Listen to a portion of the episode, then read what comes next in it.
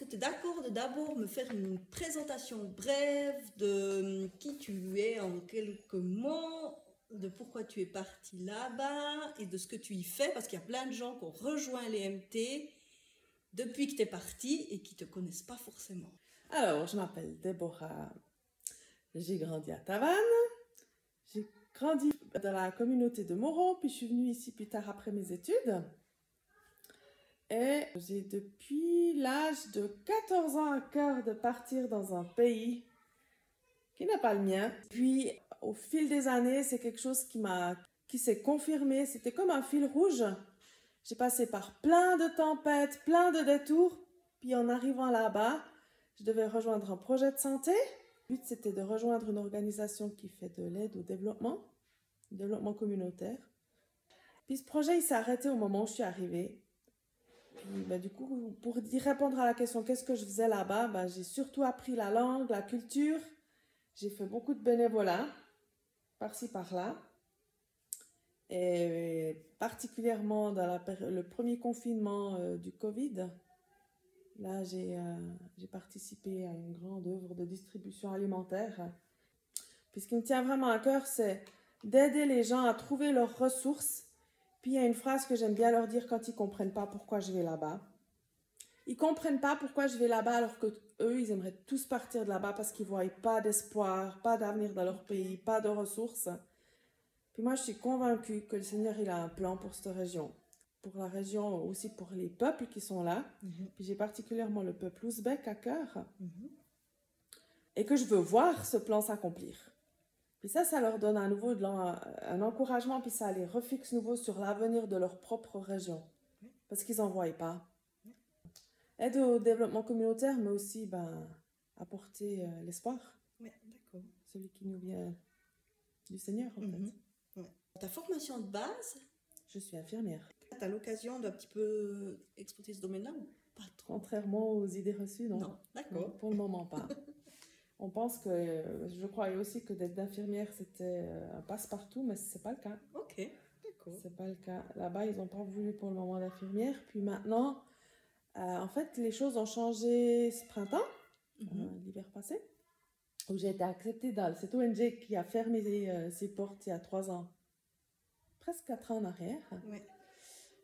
Ils ont fermé tous leurs projets et ils étaient ouverts à en recommencer. Ils m'ont proposé de les rejoindre à ce moment-là quand ils commençaient tout à neuf sans savoir ce qu'on allait faire.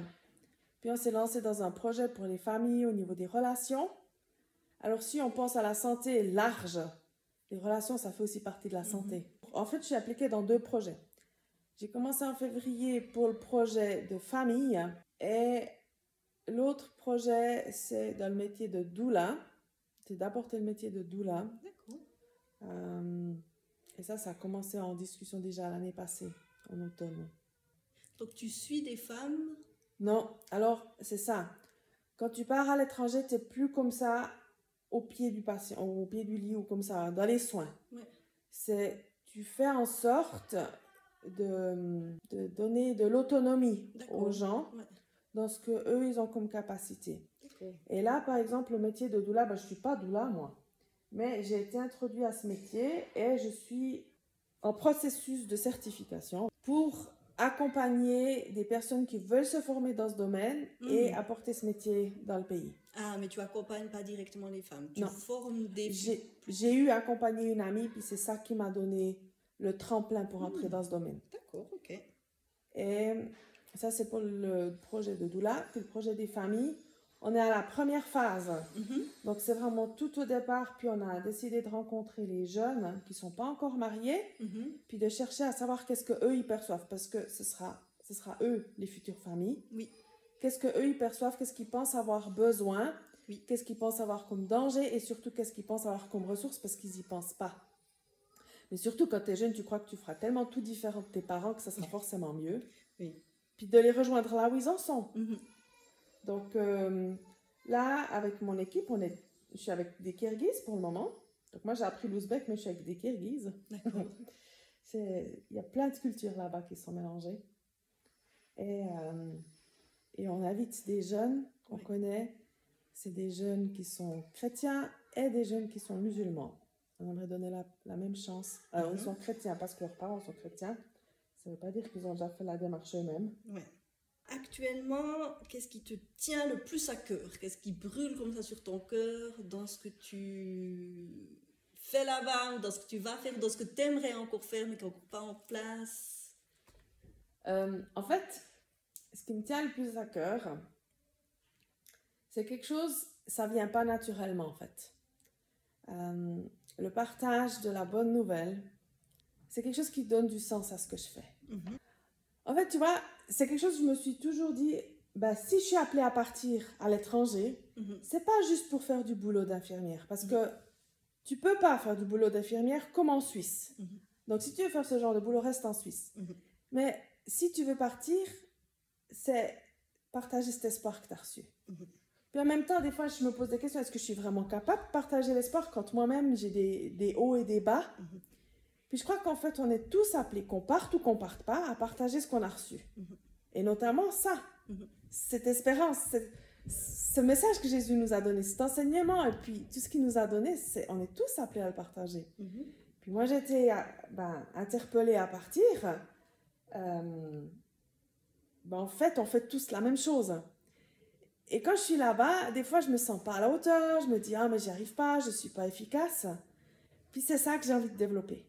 Comment est-ce que je peux témoigner dans le contexte où je suis, puis de le vivre moi-même, premièrement? Mhm. de vivre cette intimité avec le Seigneur, puis de me laisser remplir de lui pour que je puisse déborder. Et puis ben, c'est vrai que c'est pas la même approche là-bas avec les gens de, leur, de, de la culture où je suis Oui. ou avec le contexte où on est ici. Puis du coup, ben,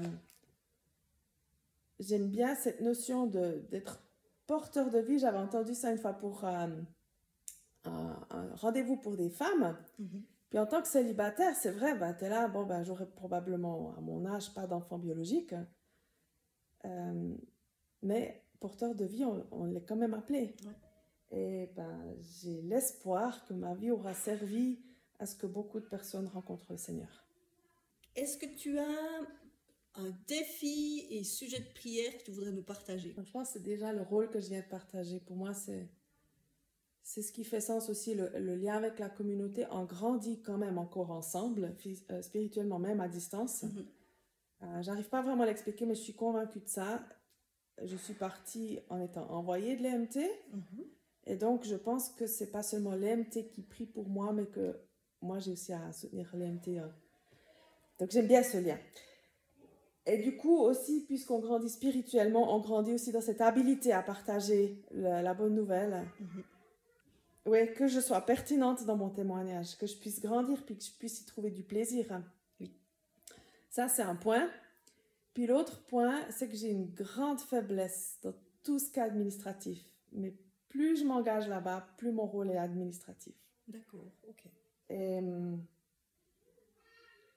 et ça, c'est un grand challenge. Après, je me permets d'ajouter un troisième sujet. Oui, vas-y.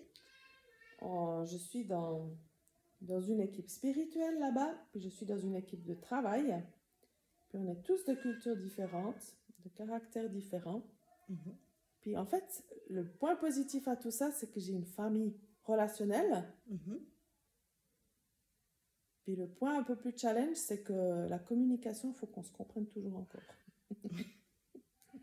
Dans le sens où je le dis un petit peu, il faut qu'on se comprenne. C'est voilà, c'est partout le même défi. hein. Mhm.